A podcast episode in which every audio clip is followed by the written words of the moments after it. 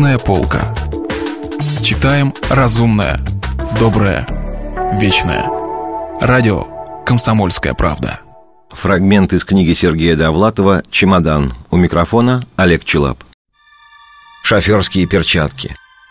С Юрой Шлиппенбахом мы познакомились на конференции в Таврическом дворце. Вернее, на совещании редакторов многотиражных газет – я представлял газету «Турбостроитель» Шлиппенбах, ленфильмовскую многотиражку под названием «Кадр». Докладывал второй секретарь обкома партии Болотников. В конце он сказал, «У нас есть образцовые газеты, например, «Знамя прогресса». Есть посредственные, типа «Адмиралтейца». Есть плохие, типа «Турбостроителя». И, наконец, есть уникальная газета «Кадр». Это нечто фантастическое по бездарности и скуке – я слегка пригнулся. Шлепенбах, наоборот, горделиво выпрямился. Видимо, почувствовал себя гонимым диссидентом. Затем довольно громко крикнул. «Ленин говорил, что критика должна быть обоснованной». «Твоя газета, Юра, ниже всякой критики», — ответил секретарь. В перерыве Шлепенбах остановил меня и спрашивает. «Извините, какой у вас рост?» Я не удивился. Я к этому привык. Я знал, что далее последует такой абсурдный разговор. «Какой у тебя рост?» 194. Жаль, что ты в баскетбол не играешь. Почему не играю? Играю. Я так и подумал. Какой у вас рост? Спросил Шлиппенбах. Метр девяносто четыре. А что? Дело в том, что я снимаю любительскую кинокартину. Хочу предложить вам главную роль. У меня нет актерских способностей. Это не важно. Зато фактура подходящая. Что значит фактура? Внешний облик. Мы договорились встретиться на следующее утро. Шлиппенбаха я и раньше знал по газетному сектору. Просто мы не были знакомы лично. Это был нервный и худой человек с грязноватыми длинными волосами. Он говорил, что его шведские предки упоминаются в исторических документах. Кроме того, Шлиппенбах носил в хозяйственной сумке однотомник Пушкина. Полтава была заложена конфетной оберткой. «Читайте!» – нервно говорил Шлиппенбах. И, не дожидаясь реакции, лающим голосом выкрикивал – Пальбой отбитые дружины, мешаясь, катятся в прах. Уходит Розен сквозь теснины, сдается пылкий Шлиппенбах. В газетном секторе его побаивались. Шлиппенбах вел себя чрезвычайно дерзко. Может быть, сказывалась пылкость, доставшаяся ему в наследство от шведского генерала. А вот уступать и сдаваться Шлиппенбах не любил. Помню, умер старый журналист Матюшин – кто-то взялся собирать деньги на похороны. Обратились к Шлиппенбаху. Тот воскликнул. «Я и за живого Матюшина рубля не дал бы, а за мертвого и пятака не дам.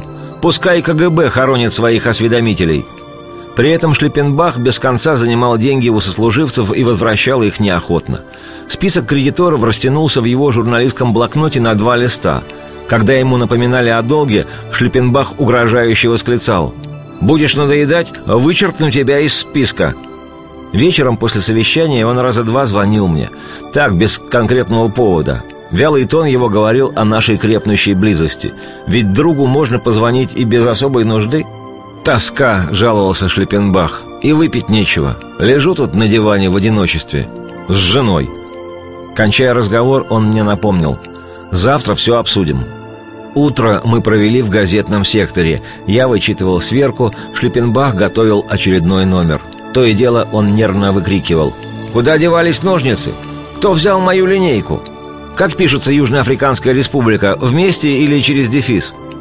Затем мы пошли обедать. В 60-е годы буфет Дома прессы относился к распределителям начального звена. В нем продавались говяжьи сосиски, консервы, икра, мармелад, языки, дефицитная рыба. Теоретически буфет обслуживал сотрудников Дома прессы, в том числе журналистов из многотиражек.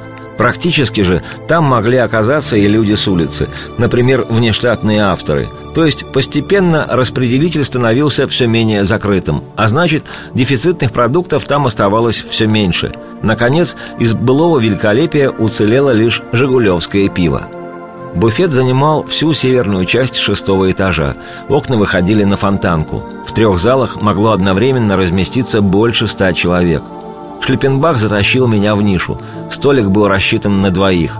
Разговор нам, видно, предстоял сугубо конфиденциальный. Мы заказали пиво и бутерброды. Шлиппенбах, слегка понизив голос, начал. «Я обратился к вам, потому что ценю интеллигентных людей. Я сам интеллигентный человек. Нас мало. Откровенно говоря, нас должно быть еще меньше – Аристократы вымирают, как доисторические животные. Однако, ближе к делу, я решил снять любительский фильм. Хватит отдавать свои лучшие годы пошлой журналистике. Хочется настоящей творческой работы.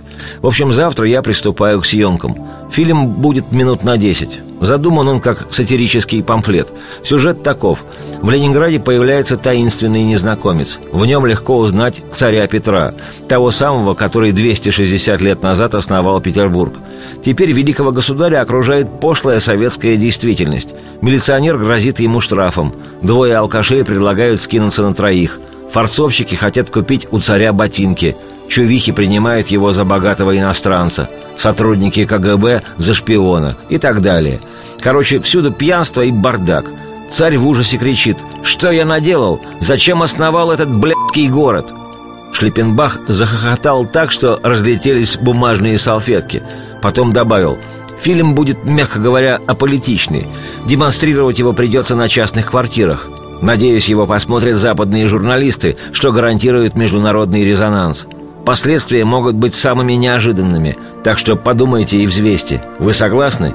Вы же сами сказали «подумать». Сколько можно думать? Соглашайтесь. А где вы достанете оборудование?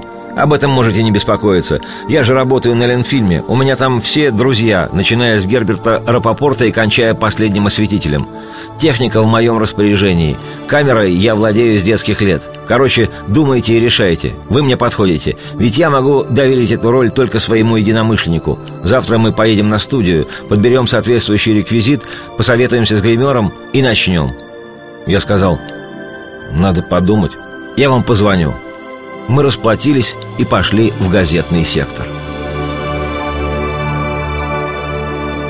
Это был фрагмент повести Сергея Довлатова «Чемодан». У микрофона был Олег Челап. Если вы пропустили главу любимого произведения или хотите послушать книгу целиком, добро пожаловать к нам на сайт kp.ru слэш радио раздел «Книжная полка». «Книжная полка». Читаем разумное, доброе, вечное.